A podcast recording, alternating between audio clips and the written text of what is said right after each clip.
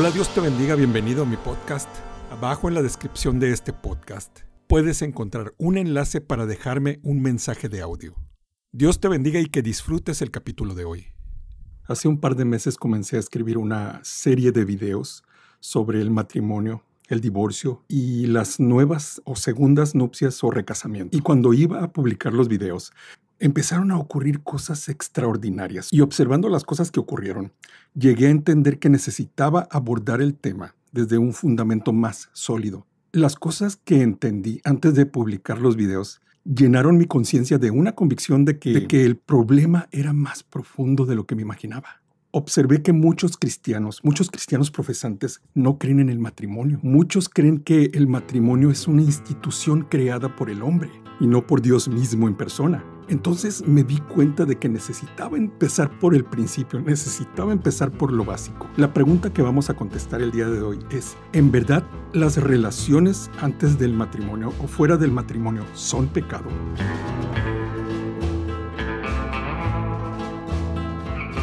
Hola, Dios te bendiga. Mi nombre es Daniel Torres. Este es mi canal. En este canal tratamos de entender la voluntad de Dios a través de su palabra y tratamos de vivirla. Así que si no te quieres perder más videos como este, suscríbete al canal y dale clic a la campanita para que te llegue una notificación cada vez que subo un nuevo video. Acabo de ver un reportaje sobre los desastres climáticos que están ocurriendo en Asia, en la India y en China particularmente los desastres que están ocurriendo por las lluvias que están ocurriendo en aquella zona. Y en el reportaje, el reportero, la conclusión del reportero era que todo eso era consecuencia del cambio climático. En realidad, la Biblia dice que todo eso es consecuencia del pecado. Desde que entró el pecado en el mundo a través de Adán y Eva, todas las cosas, toda la creación de Dios se contaminó y las cosas buenas empezaron a funcionar mal. Yo estoy convencido que uno de los más grandes errores de la humanidad es menospreciar la institución del matrimonio, porque esa institución básica es la membrana que Dios utiliza para mantener funcionando correctamente al humano como ser social. Las familias unidas, las familias unidas normalmente engendran hijos con estándares morales elevados y ese comportamiento y ese amor evitan multitud de pecados. Entonces, si es verdad que todo lo que está ocurriendo es consecuencia del pecado. Una de las maneras de evitar eso es manteniendo a las familias unidas. Pero eh, eh, eso se está escapando de este video. Eso lo voy a explicar mejor en un próximo video. Por lo pronto, aunque quiero contribuir con que mis hermanos vivan mejor, vivan en paz, creando contenido que defiende a la familia, que defiende el matrimonio, que defiende el núcleo familiar, aunque sí estoy tratando de hacer eso. Mis propósitos principales son el avance del reino de Dios, la gloria de Dios y que toda rodilla se doble delante de mi Señor Jesucristo. Y para comenzar con mi labor, mi labor de la defensa de la familia, de la defensa del matrimonio, quiero hablarte de las relaciones antes del matrimonio o fuera del matrimonio. Quiero responder la pregunta básica, ¿en verdad es pecado eso? Pues bien, dicho lo dicho, Vamos al asunto. No hay una palabra en el griego, en el arameo o en el hebreo en el que está escrito la Biblia que haga referencia puntualmente a las relaciones antes del matrimonio. ¿Se entiende?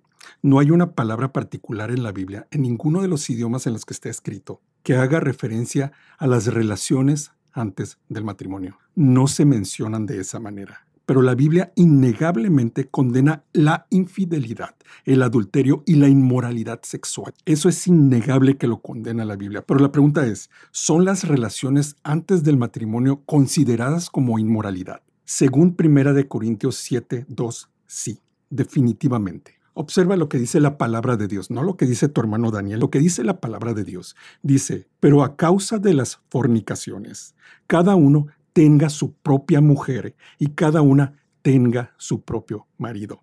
Ok, para tener mujer o para tener marido necesitas casarte, necesitas entrar en la institución del matrimonio. En este versículo, Pablo está diciendo que la cura para ese tipo de inmoralidad es el matrimonio. 1 Corintios 7.2 está diciendo básicamente que como las personas normalmente no nos podemos controlar, no podemos controlar esos deseos naturales que no son malos en sí mismos y que por razón de esos deseos muchas personas caen en inmoralidad. Debido a eso, mejor las personas deberían optar por el matrimonio. Dentro del contexto del matrimonio, esas personas pueden satisfacer esas necesidades naturales dentro de la voluntad de Dios, dentro de la voluntad moral de Dios. De hecho, yo estoy convencido, y esto tómalo entre paréntesis como una opinión personal, tómalo con unas pincitas. Yo opino que precisamente los deseos naturales que tenemos fueron puestos por Dios dentro de nosotros precisamente para desear el matrimonio. Hay personas que nacen con el don del celibato, personas que no tienen esos deseos. Pero para el resto de nosotros, esos deseos son los que nos llevan al altar. Esos deseos a los varones son los que nos llevan a volvernos líderes, a volvernos proveedores,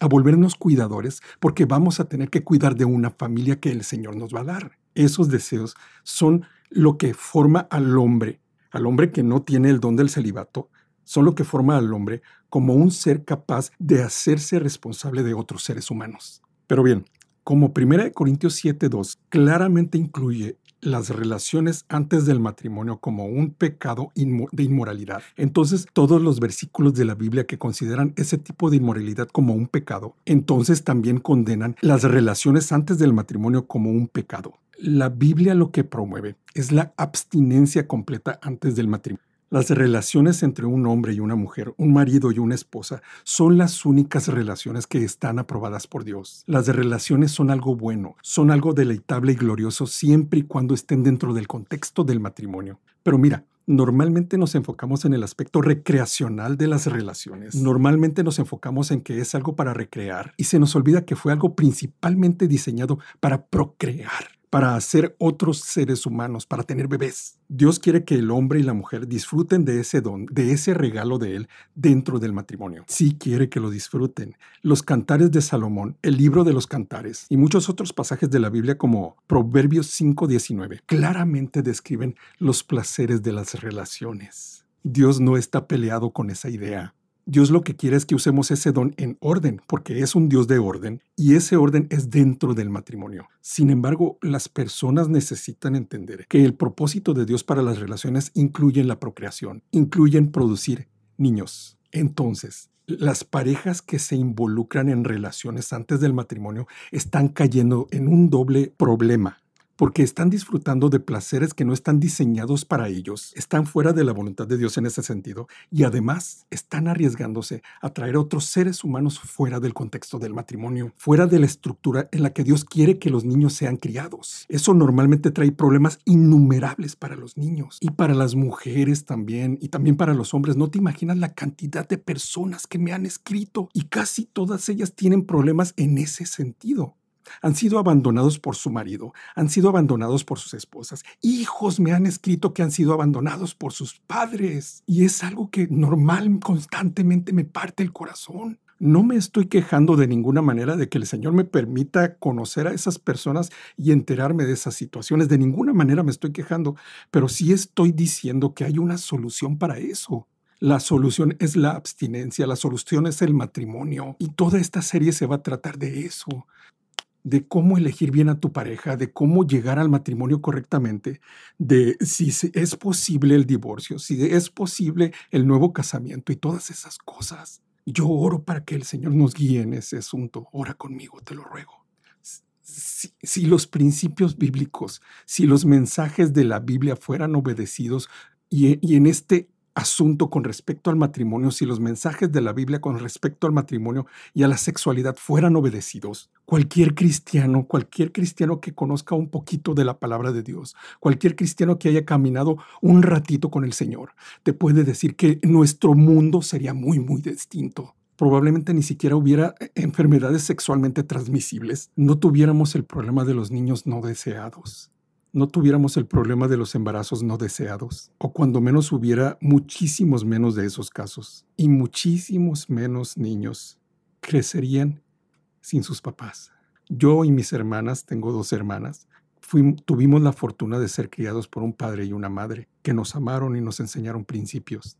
Yo fui desobediente, yo fui el más rebelde, probablemente el más rebelde de todos ellos, y, y padecí las consecuencias de mi rebeldía. El Señor ya me rescató de esas cosas, pero sí hay consecuencias. Pero a través de esto, a través de los videos que he subido, el Señor me ha permitido ver cuán grave es este problema. Y aunque me parte el corazón, yo sé que si las personas empiezan a atender el consejo de la Biblia, con respecto al matrimonio, con respecto a las relaciones, con respecto al divorcio y a los nuevos casamientos, y cómo elegir una pareja, y cómo alejarte de las personas que Dios claramente no quiere que te involucres. Yo sé que si las personas atienden esos, esos consejos bíblicos, primero, el reino de Dios va a avanzar. Segundo, nuestro Dios recibirá mucha honra y mucha gloria.